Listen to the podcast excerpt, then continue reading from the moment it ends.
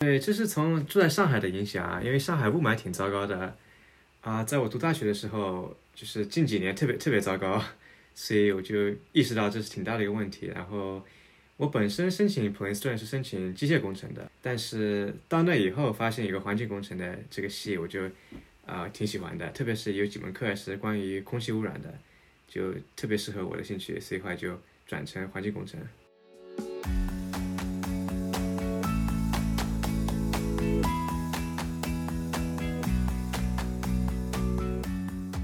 一个是就 Tesla 关最关心的是怎么可以让电池更 energy dense，就同样重量或者同样 volume 的电池，你可以可以放更多更多电。Team 我觉得可能是最有意思的，就当时我在找工作的时候，有人说你的 manager 和团队可能比你整个公司这 culture 还重要，因为你就一天会跟你 manager 打打交道最多嘛，然后他会。啊，就是你会你会变成像他他一样的人，就很多人会从最难的最难的问题逃，就往外就往外逃。你应该就是向这种最难问题跑，然后啊，对你就是无无论是你就是公司中的上升，或者你就个人学到多少啊，有很挺大的帮助的，所以我非常赞同。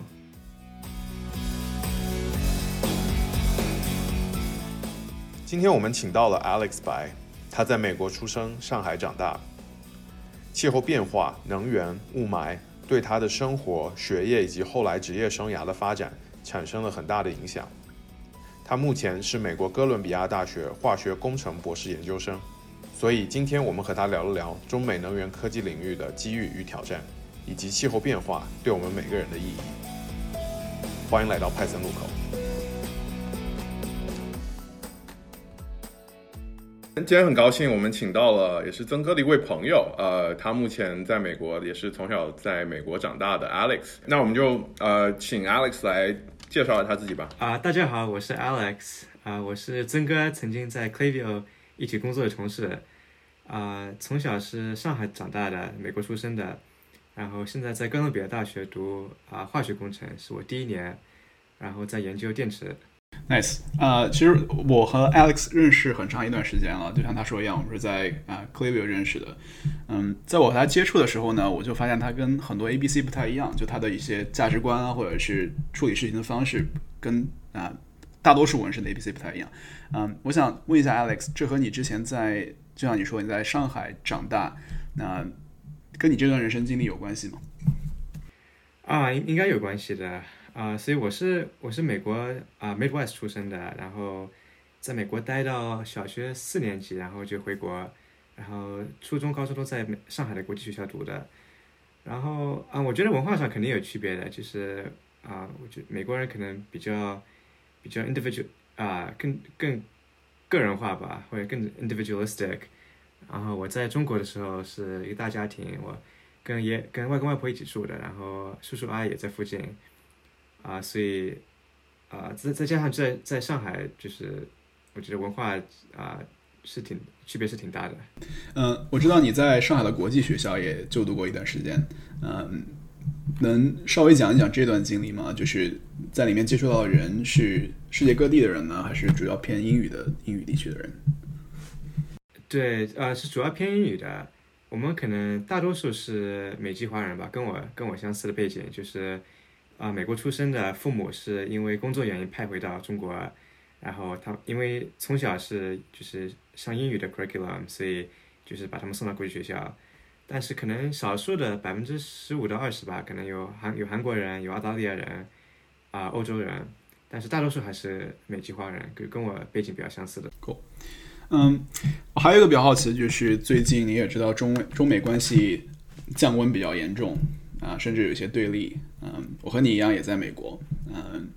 可能你是 A B C 对吧？所以呃，在某种程度上更 Westernized 啊一点，or I should say you are kind of Western。嗯，所所以，我我我我想问，嗯，中美中美关系的降温，你觉得作为一个华人啊，有感觉到什么区别吗？可以，you know anecdotally，嗯，在社交社交上面，嗯，舆论上面有什么变化吗？Yeah, yeah, it's a good question. 啊，其实我本人真的没有受到太大影响，可能还是我父母最担心，他们怕我，就特别是如果研究高科技这种这种话题，以后回国可能会会有点问题。但是啊，他们父母总是担心嘛，我我个人倒没有太大太多这种经历，因为我也比较比较 lucky，因为我是住在波士顿和纽约都是比较大的 coastal city，一般人都比较比较 progressive，所以。真的好像自己没有经历过经历到什么这种歧视啊，其他的这种东西。就是回到你之前的一些学术经历上，我最早看到，因为你在你本科在 Princeton，然后我看到你的其实 thesis 也是呃关于呃比如说 clean energy 像 solar power 呃，然后您现在也是在这个 Columbia 做呃 chemical engineering 的这个 PhD，可能有一些相关的地方，但其实我比较好奇，最早你是为什么会对呃。因为我看到你本科学的是 civil environmental engineering，为什么会对环境和比如说 clean energy 这个方面感兴趣呢？对，这是从住在上海的影响啊，因为上海雾霾挺糟糕的啊，在我读大学的时候，就是近几年特别特别糟糕，所以我就意识到这是挺大的一个问题。然后我本身申请 Princeton 是申请机械工程的，因为觉得机械工程是比较比较 flexible 的一个一个专业，就可以做很多不同的事情。但是到那以后，发现有个环境工程的这个系，我就啊挺喜欢的，特别是有几门课是关于空气污染的，就特别适合我的兴趣，所以后来就转成环境工程。嗯，我们在今年的大选当中也看到说，呃，其实 climate change 也是一个很大的，呃，气候变化也是一个很大的，呃，这么一个可能不管是民主党内或者是民主党和共和党之间的一个辩论的话题。呃，所以我不知道你是，呃，你对你你个人认为说这个全球变暖它是一个是伪命题吗？还是说是一个可能明显存在的问题，需要我们去去一步步解决的？啊，对，我我个人看法是是明显存在一个问题，但是啊，我我觉得在就科学这个领域当中，很就是基本上这个这科学的证明也也是挺。啊，没就没有太多讨论，是就肯肯定是肯定是一个人造的现象，啊，但是如果就是再讨论一下，就是就如果有人不相信，你可以怎么样来解释？我觉得一个就是一呃两两个不同的两个不同的就是 ways of looking at 吧，一个是就是确实以前的就是啊历史以来地球气候是会上呃就是气温会上下。那个浮动的，但是一个是就现在浮动已经超出了就可能近一万十万年的最高的最高点，所以啊，就已经不是那么不是那么自然的一个现象了。然后第二个是它就是浮动的浮动的那个那个速度变就是变化非常快，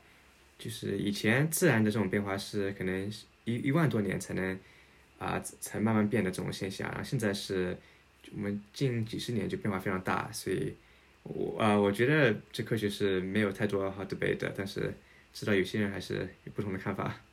嗯，那其实我我比较好奇，在平时呃，作为因为你是 PhD，那其实呃，在我个人的经历当中，我知道说呃，作为可能从本科到呃研究生，大部分其实我们都在学习知识，但到了博士阶段，可能更多是去创造知识，去发现新的一些。呃，研究的成果。那我不知道，作为一个 PhD，你觉得你有你有这么一个责任去向一些，比如说他对这个全球变暖并不是特别相信，或者说并不是特别，甚至比如说相信，但并不是特别在意。你觉得你你你觉得有有这个 PhD 或者说知识的创造者有这个责任去去告诉更多人吗？还是还是你有其他的看法？嗯哼啊，我觉得肯定有的。我觉得。可能近几十年吧，有些研究气气候的这这些科学家，可能一开始没有这种，没觉得这有有这种责任，也不是说他们不好，就是以前没有这么大的呃这种事情吧，他们就觉得，那我的工作是科学家，我的工作是做实验，啊，就是 inform public 或者告诉大众这种，就是 communicate 这种科技的啊发现，就不不不是我需要做的一件事，然后我觉得就是我觉得这个那个。研究气候的 community 吧，可能现在有点后悔之前没有早点开始做这种东西。然后我觉得近近十十几年，可能有有啊，我看到蛮蛮大的一个变化，就现在的科学家是确实有更大的啊就是有更多人出去在在网上辩论，会会 communicate 他们他们知道的这些东西。呃呃，Alex，我我想我想插插一个问题，呃，或者是观点，I don't know，呃，就是关于 global warming，其实我一直嗯很 confused 吧，就是就如果我们画一个 decision tree，对吧？就是首先 global warming，global warming 是不是人造的？呃，就算它不是人造的，它它如果是自然而然形成的，它如果对我们人类的生存有影响，我们也也应该去解决它。为什么这么多人会在意它是不是人造的呢？嗯，就是这我比较 confused 点。就假设是，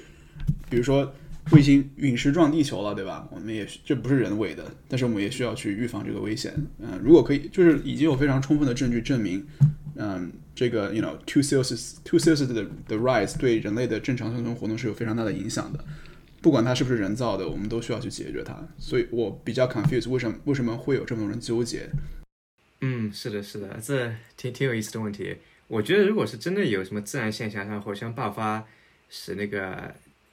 全球变暖，我觉得这问题它更更容易解决。我觉得确实就是就就因为它是一个人造的现象，我觉得很多人，比方说大的这种啊石油公司，他们有他们有很大的 vested interest，就。啊，就 for the status quo 就不想改变现在我们的趋向，所以有有这有 document 啊被被揭露是好像一九七零年就七十年代，像 Exxon Mobil 就已经知道他们就是就是石油的经就是石油的经济会会产生全球变暖，但他们就他们把这些证据埋起来了，所以不想别人知道。然后还有一个原因，我觉得是。呃，就也是，就很多 vested interest 不想改变，就是现在的社会，他们会用就是不同的方式来来隐瞒这个真相，然后来 confuse 大众，啊，然后我觉得，就是如果你来，如果你来 argue，就是全球变暖不是是不是否是人造的，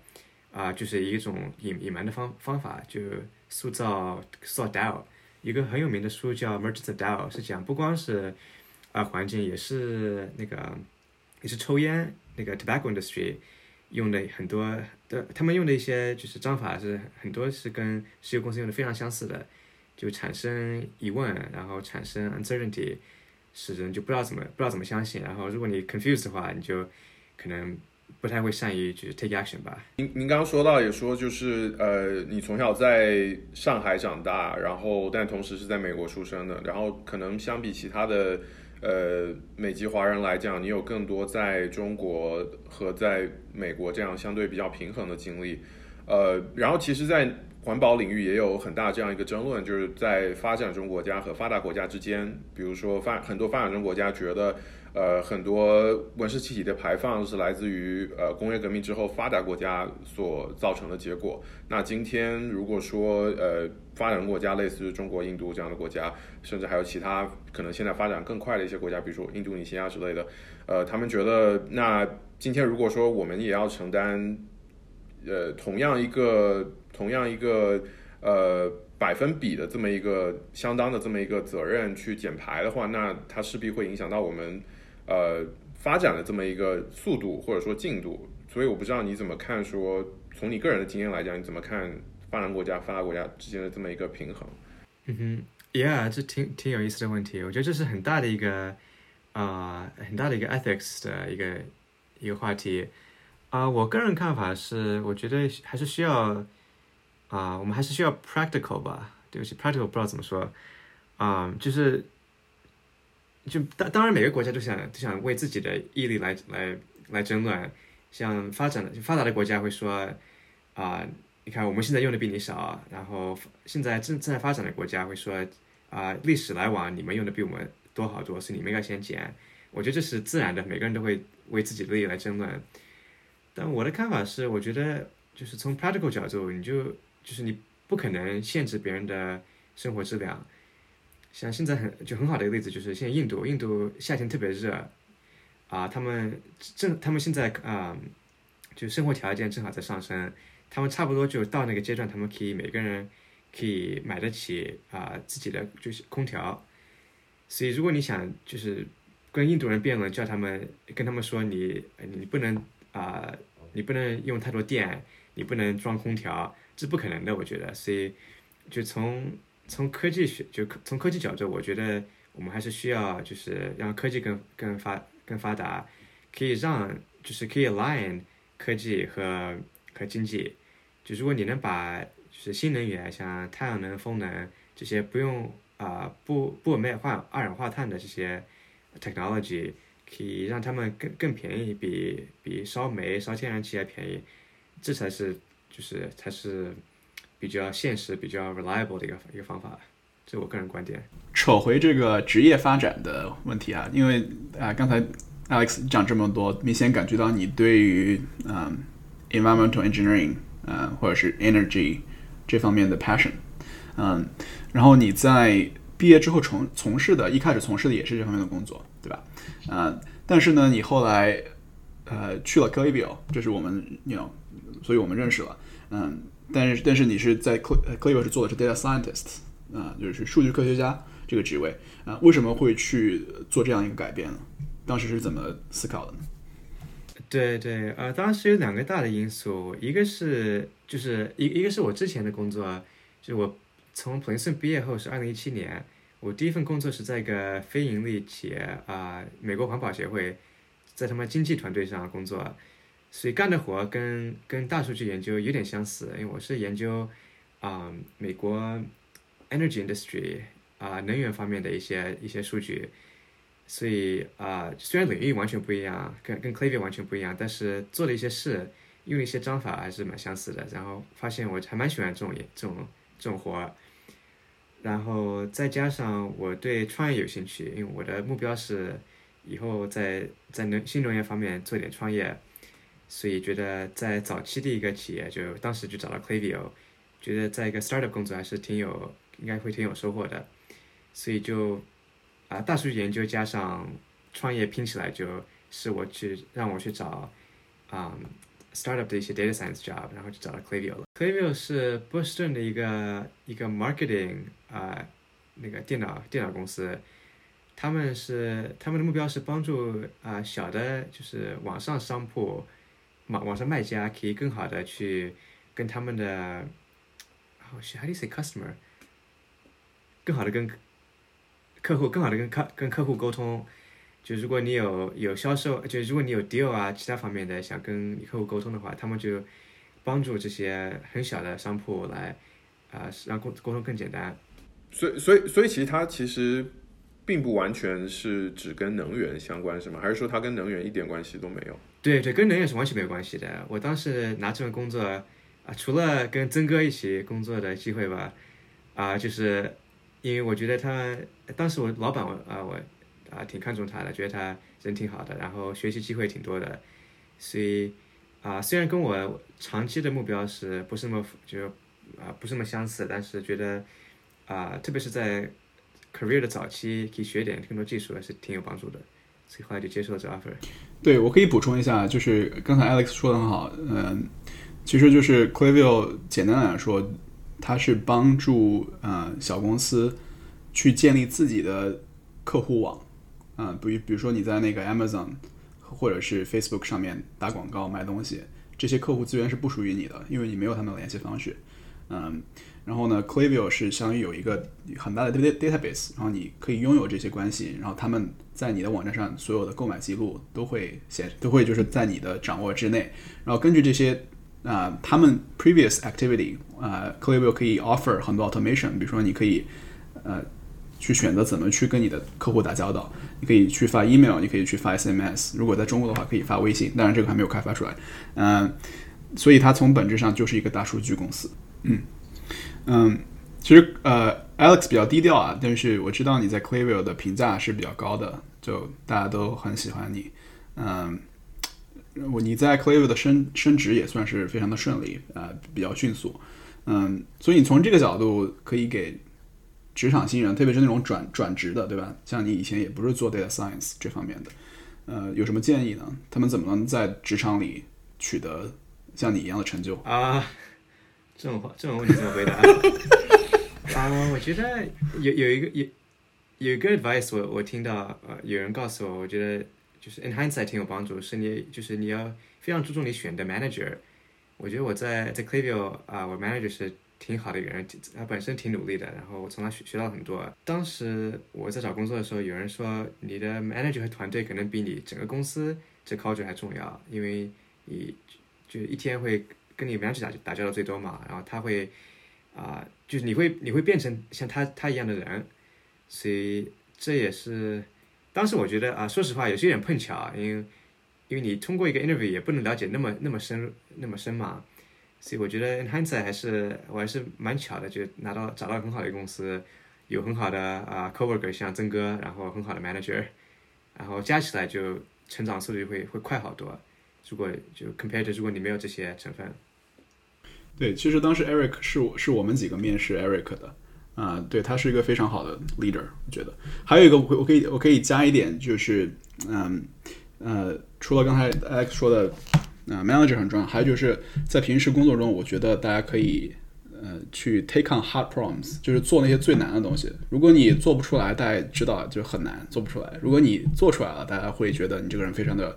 呃 reliable，呃，有什么以后有什么难的问题都会找你去解决，你就自然而然的变成了这个这个 team 这个组里或者是这个整个公司的一个某一个领域的 leader。嗯对对，我非常赞同。我哪里看到说，就很多人会从最难的最难的问题逃，就往外就往外逃。你应该就是向这种最难问题跑，然后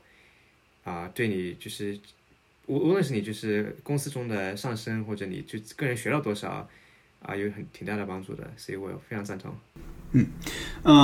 所以 Alex 在 Clavio 升到 Senior，嗯，又决定会去哥伦比亚读博士。嗯，刚才也说，是因为你放不下对 energy 的 passion，但是你其实到哥伦比亚读的是 chemical engineering，right？嗯，所以当时是做是是怎么思考这个问题？为什么做出这个决定？对对，当时是蛮是挺纠结的，因为不知道你们听得出来，我还是挺就是对我之前的工作公司是是评价挺高的，挺挺喜欢的，嗯，所以当时我也是考虑了，就会就是继续工作啊，继续做，无论是大数据分析或者其他其他的 role，其他的角色，在在能源啊领域的公司工作，但是考虑了很多，然后有有几个有有几个 mentor。啊、曾经告诉我说，如果你想在能源方面做创业，啊、有很深的这种科学的知识，还是挺有帮助的。他们说就是要 invest in 你的 technical depth。所以当时我在考虑，就是待在 Clavio 找新的工作或者去读博士的时候，这个这个建议是我考虑的挺大的一个因素。啊、再加上化学工化学工程也是挺啊、挺 versatile 的一个一个领域，就是你学了以后可以做很多不同的事。像我现在是做电池电池研究，但同时也可以做啊、一个叫 carbon sequestration，就怎么可以把二氧化碳埋在地里，或者把二氧化碳转成其他的啊、有价值的产品。或者我我只举两个例子，但有有就其他有很多方面你可以把化学化学工程的这个 degree apply towards，所以就觉得啊、这个这领域也挺好的，然后再加上我 mentor 的建议，我觉得也挺挺 make sense 的，后来就决定啊、还是回回去回去读书吧，是比较 long term 的一个一个一个投资，就是在我个人的技术上的投资。嗯，我其实想，因为你刚刚提到说，呃，你最早之前提到说，呃，你对这个能源和环境领域感兴趣，可能更细致来讲是在研究电池方面。然后我不知道，那目前这么一个化学工程的博士，他和就是你现在目前在做的研究和电池在现实生活中，比如说，我不知道是不是跟比如说类似特斯拉这样的公司，新能源汽车。电池就是那个呃电动车产业有关系，就我不知道你方不方便就是稍微分享一下目前你在做的研究具体是和这个产业有哪些关系呢？嗯哼，Yeah，可以可以。所以我现在我我我个人的研究跟 Tesla 没有太大关系，我研究的更多是啊、所以我就就 stepping back a bit 吧。现在电池领域有几有可能两三个大问题，一个是就 Tesla 关最关心的是怎么可以让电池更 energy dense，就同样重量或者同样 volume 的电池，你可以可以放更多更多电，这样的话你你车不用增加大小，你就可以车可以开得更远，或者可以加速更快，这是非常非常好的就是特征。啊、第二个大的话题，我觉得是怎么可以让电池更安全，因为，呃，电池是啊、就是也不用不想讲太深吧。电池是比比较比较危险的东西，他们因为你电就是电进出很挺快的话，啊，会容易着火。如果你就是 manage 不好的话，所以你会在新闻上看到偶尔有手机着火，像 Samsung 几年前有这个现象。怎么可以让电池更安全是第二个话题，第二大的话题。然后第三个是我研究的，就是怎么可以让电池更便宜。然后我的研究是基于啊，在就是 electricity grid 可以可以啊产生的电池，对电网上电池，这些电池不需要非常 dense，因为你就电池放地上嘛，放这个放草坪上是没有这个。重量或者体积的限限制的，不像 Tesla 在车里需要电池非常需要非常轻，非常小。在电网上电池你可以再再大再难看也没事，你就要需要非常非常便宜，因为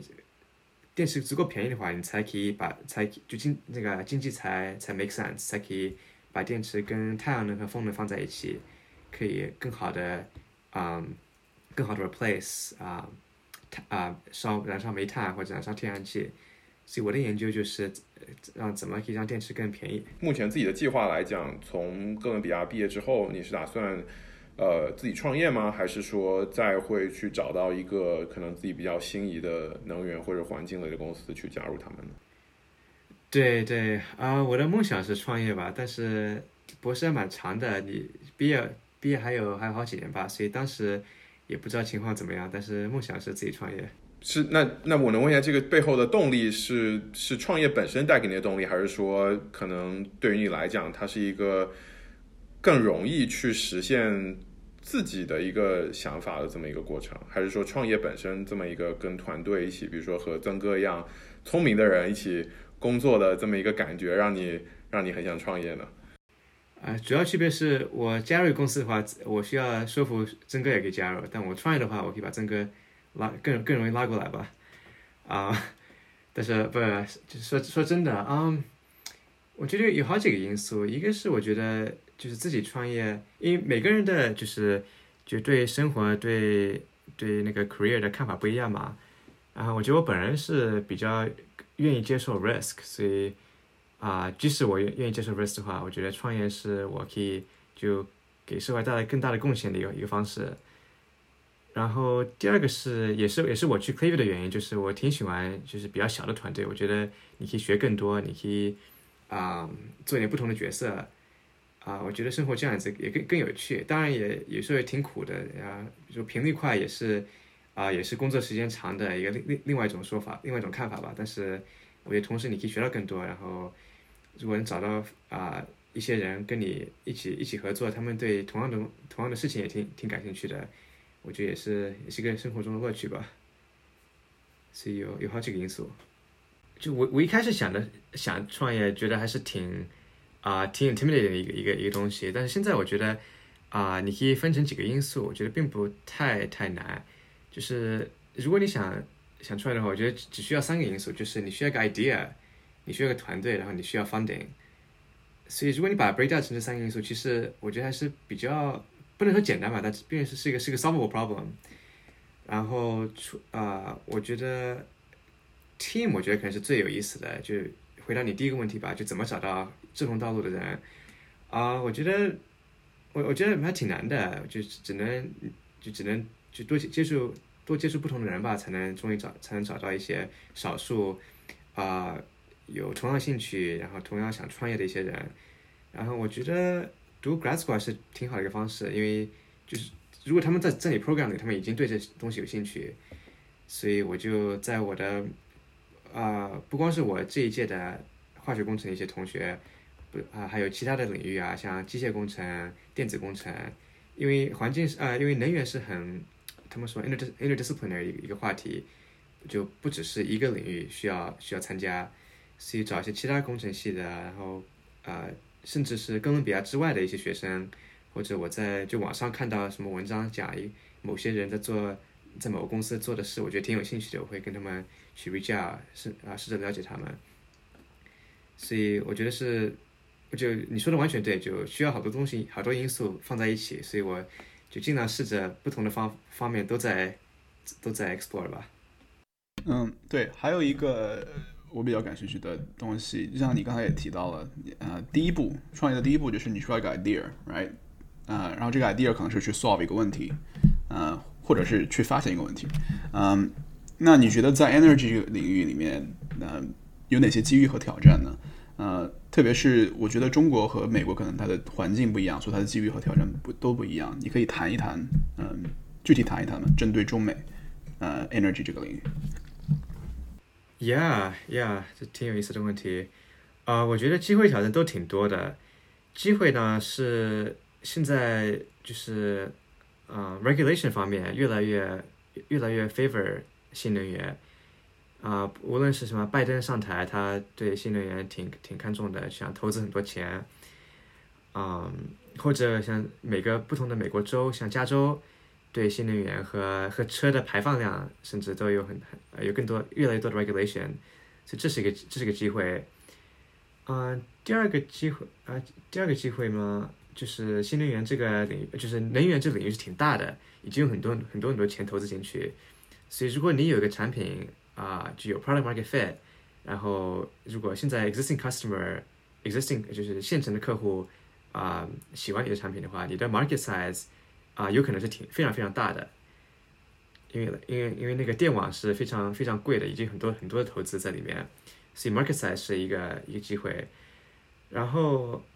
呃，困难呢，困难也挺多的。一个是，嗯，二零一零年很多很多那个 VC money 进了进了新能源这个领域，然后很多人就把钱全丢光了，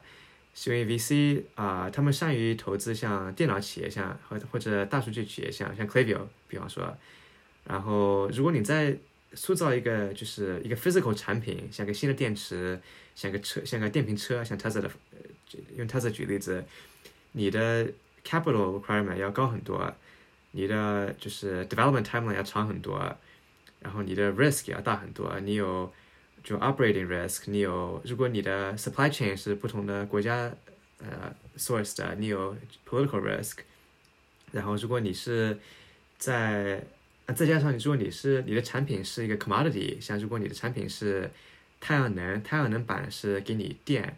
电是一个完全百分之一百是 commodity，所以你就只只能在价钱上来 compete，然后这样子这样子方面的话就就有很有很多因素使新能源创业非常非常困难，然后我觉得这个嗯你也问到了就是中美关就是中美区别吧，我觉得这这种 opportunity 的区别在两个国家都是还还是蛮相似的。然后其实呃，你刚刚说到的这些挑战，其实我比较好奇的是，那你刚刚说到这些挑战，从这个 VC 投资的角度，那我我其实更好奇的是，因为今天其实很多人加入，不管是一些小的创业公司、互联网创业公司，在美国或者在中国，嗯。作为一个本身作为一个工作的人，或者说从人才的角度来讲，可能他们喜欢的是互联网公司的那种快节奏的，然后创造出一个产品能让很多人去使用，他们可以看得到自自己的这么一个呃影响力。那我不知道说从从招聘人才，或者说找团队，或者说呃你的同学很多可能也有去很多互联网公司，那为什么？好像我们并没有听到，呃，很多年轻人想要进入能源的创业公司去工作，或者说本身能源这个这个主题好像听起来不够 sexy，你你你怎么看这个问题？嗯，是的，我觉得有好几个因素吧，一个是就如果你是做个 high tech，呃，能源公司，啊，有可能需要更多学历才能拿拿这种工作，像很多。像如果你说电池啊、太阳能板这种公司，他们需要，他们可能有时候要求博士或者硕士生，而 compared to 本科生，所以本来就这个 pool 就就更小了。然后另外一个吧，我觉得你能，他们公司能配的那个收入也有区别。现在因为因为那个电脑公司或大数据公司非常，就你 capital requirement 非常低嘛，就现特别是现在 cloud 上升。啊，这种公司开个公司，这个这个这个 bar 越来越低，降越来越低了，所以这种公司就本就是本质上就非常非常 profitable。如果你如果你做得好的话，当然，啊，compared to 如果你要塑造一个一个 physical 产品，如果你还在，特别是如果你你科技还是没有完全就没有完全没有完全 proven，你还要需要做像实验室里的研究来证明你这科技是可以实现的。就啊，这很多因素就是新能源方面的工作，就是这公司就可能 valuation 可能低一些，需要招的人可能也少一些。啊，就总体加起来，就是他们有时候可能能付的收入就没有没有电脑企业那么高，然后我觉得这也是很大的一个因素，为什么啊可能没有更多关注，没有人更多关注这个这个行业吧。嗯，所以可能总结来讲，一个是呃，他对专业领域的知识要求比较高，呃，不管是需要硕士或者是博士学位。然后你刚刚也提到说，可能恰恰是因为说，呃，VC 他对能源环境领域的这种呃创业公司的投资，其实并没有呃，比如说大数据和其他互联网赛道的公司那么多，所以。呃，导致可能这样的公司它的配本身可能也没有其他的领域来的高。那呃，回到可能我们最初的那个，我刚刚有提到的那个话题，然后包括我刚刚讲到说，这个能源领域可能对于年轻人来讲不太 sexy。那从你的角度来讲，怎么样在接下来的工作生活当中，可能一个是让大家更更有环保的意识，然后同时可能我不知道你有什么想法。让你自己喜欢的事，能让更多人去接受，愿意加入你。啊，对对，这挺挺有意思的问题啊。我觉得好多方法吧。我觉得一个可能最大的就是怎么可以让这种这种话题就是更更融入，就是普通的这种聊聊天的聊天的话话题啊。然后我觉得现在已经有蛮大的变化了，像新闻里经常看到，就是像。像加州的火灾或者哪里发大水这种，我觉得普通老百姓对就是环境变化这种这个现象是越来越了解，越来越愿意讨论。所以我觉得就把这个话题放到放到 public conversation 里已经是很很好的一件事了。然后基于怎么可以怎么普通老百姓怎么可以也自自己做贡献，啊，啊我觉得也有好多方式。我倒觉得很多人可能就没有人喜欢别人叫他怎么。就你应该你应该做这个，你应该做这个，啊，我觉得很多是就是不完全需不是不 necessary 的。我觉得如果能你能做到一两个大就是一两个具体的行动，已经会有很大变化。比方说，像有人说你应该就是洗碗的时候少用水，或者把离开房间时把灯关掉，这些其实对电就对电和能源方面没有太大的影响。主要老百姓能影响到的，就是影响到的东西是，如果一年能少飞一次，因为飞坐飞机是非常大的二氧化碳的一个一个原因，呃，一个一个 source，然后少吃肉也是很大的一个因素，因为我们的就是我们的食物的 industry 啊，就是 it turns it turns out 你吃肉比比吃吃菜会用的也会会高很多。所以就就减少到这一两个小的小的行动，我觉得可以，嗯，就是已经已经很大的变化了。就你不需要每个东西都做的百分之一百，像关灯啊、少用水啊、洗澡有冷水啊，这些是我觉得有些不必要的。这个新能源新能源领域的创业，其实有很多的壁垒，不管是 capital 方面的壁垒，还是技术上面的壁垒。那就就你来说，对吧？嗯，想进入这个领域。做成一个成功的 startup 其实是非常有挑战的，嗯，那你能分享一下你如果可以的话，就是呃，你你打算采取什么样的措施？不用谈具体的项目，你打算怎么样去绕开这些壁垒，做出一个成功的 startup 呢？啊，这挺挺好的问题，我没有所有的答案，但我可以 share 一下我一些想法吧。嗯，一个方式可能就是你能先就在你在找 idea 的时候，你可以放点限制。比方说，我限制我的 idea 需要是电脑方面的或者数据方面的，没有这 capital requirement，这是一个方式。当然，这也会很大的限制你的 world possible ideas 嘛。嗯，第二个我是我听到的一个建议是，啊，如果你在做一个比较 risky 的 hard tech 的企业的话，你的 advisory board 非常重要，就是你需要，因为这 industry 一般，特特别是如果你在 disrupt 像石油或者啊 utility 这 industry 是很大是很大的 player。他们他们动作变化挺慢，然后已经存在了好几十年了，所以你需要非常深入的了解你的客户，他们的他们怎么看待这世界，他们对他们的目标，他们的他们的就是就说就说的难以理解，他们的 hopes、dreams、fears 吧，就非常深入的了解他们，然后在早期能拿到一个好的 advisory board，啊、最好是在这个领域工作过好好几好几十年的一些人，就非常了解你客户的心态是非常重要的。然后，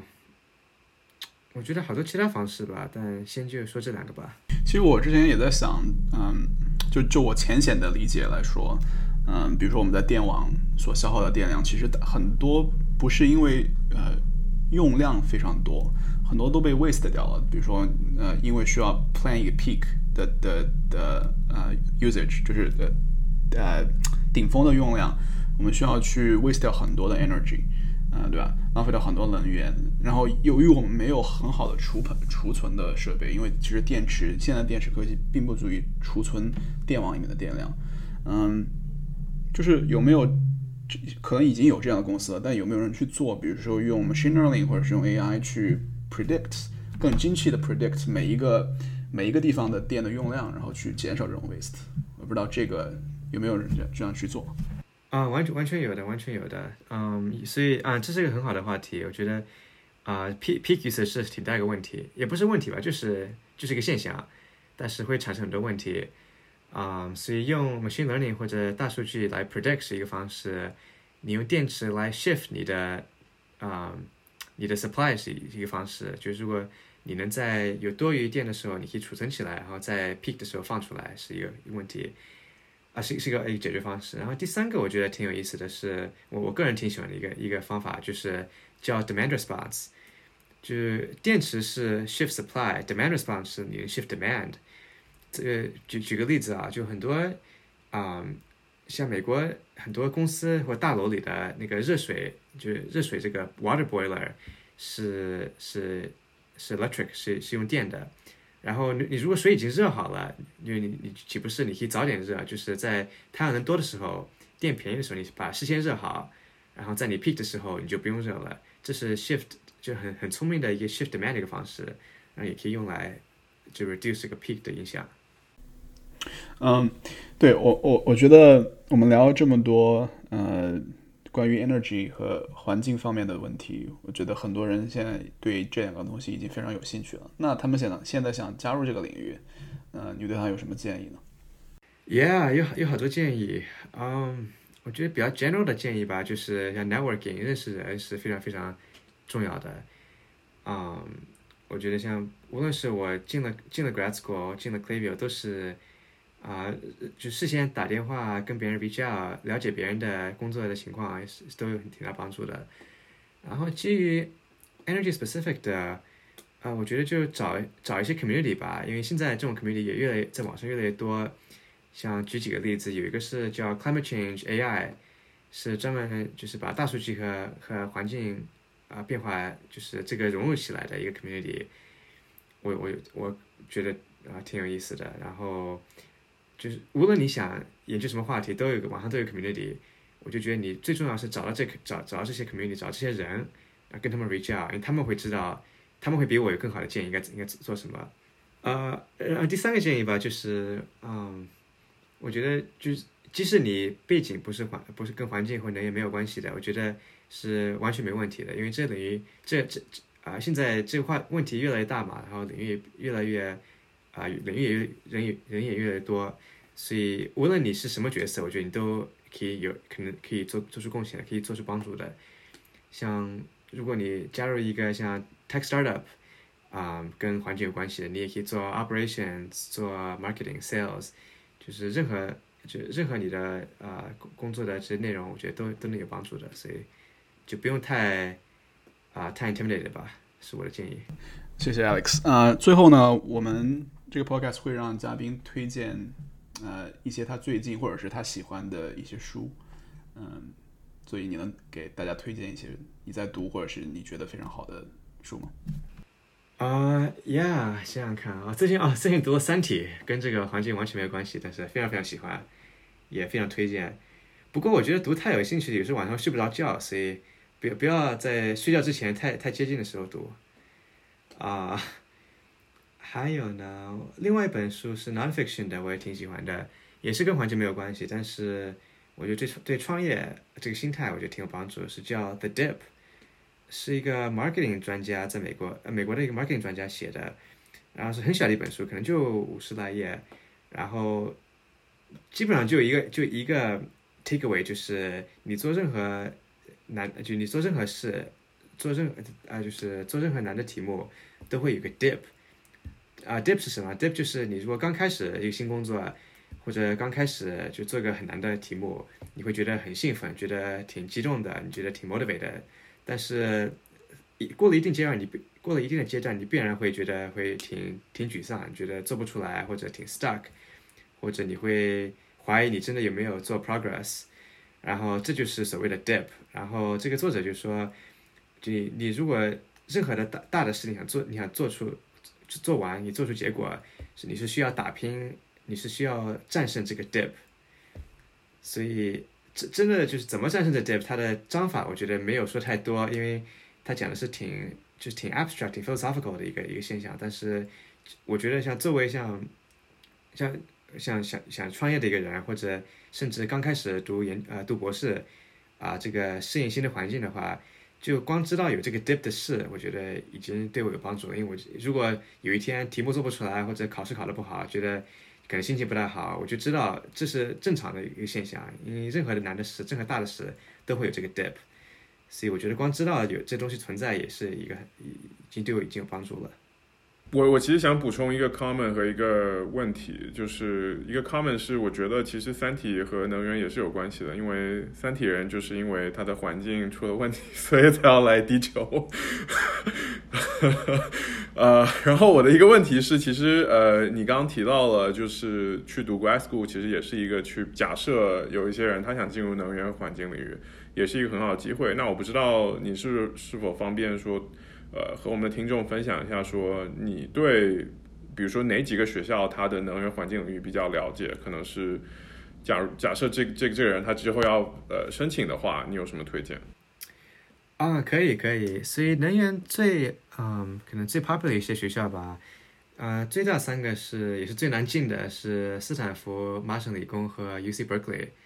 他们是非常出有非常出名的这些 department，但是额外也挺多的，像比方说。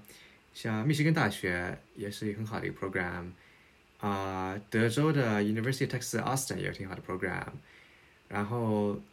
除了那以外，如果就是你具体想就根据你具体想学的什么话题，有其其就是顶尖的学校会不一样的，像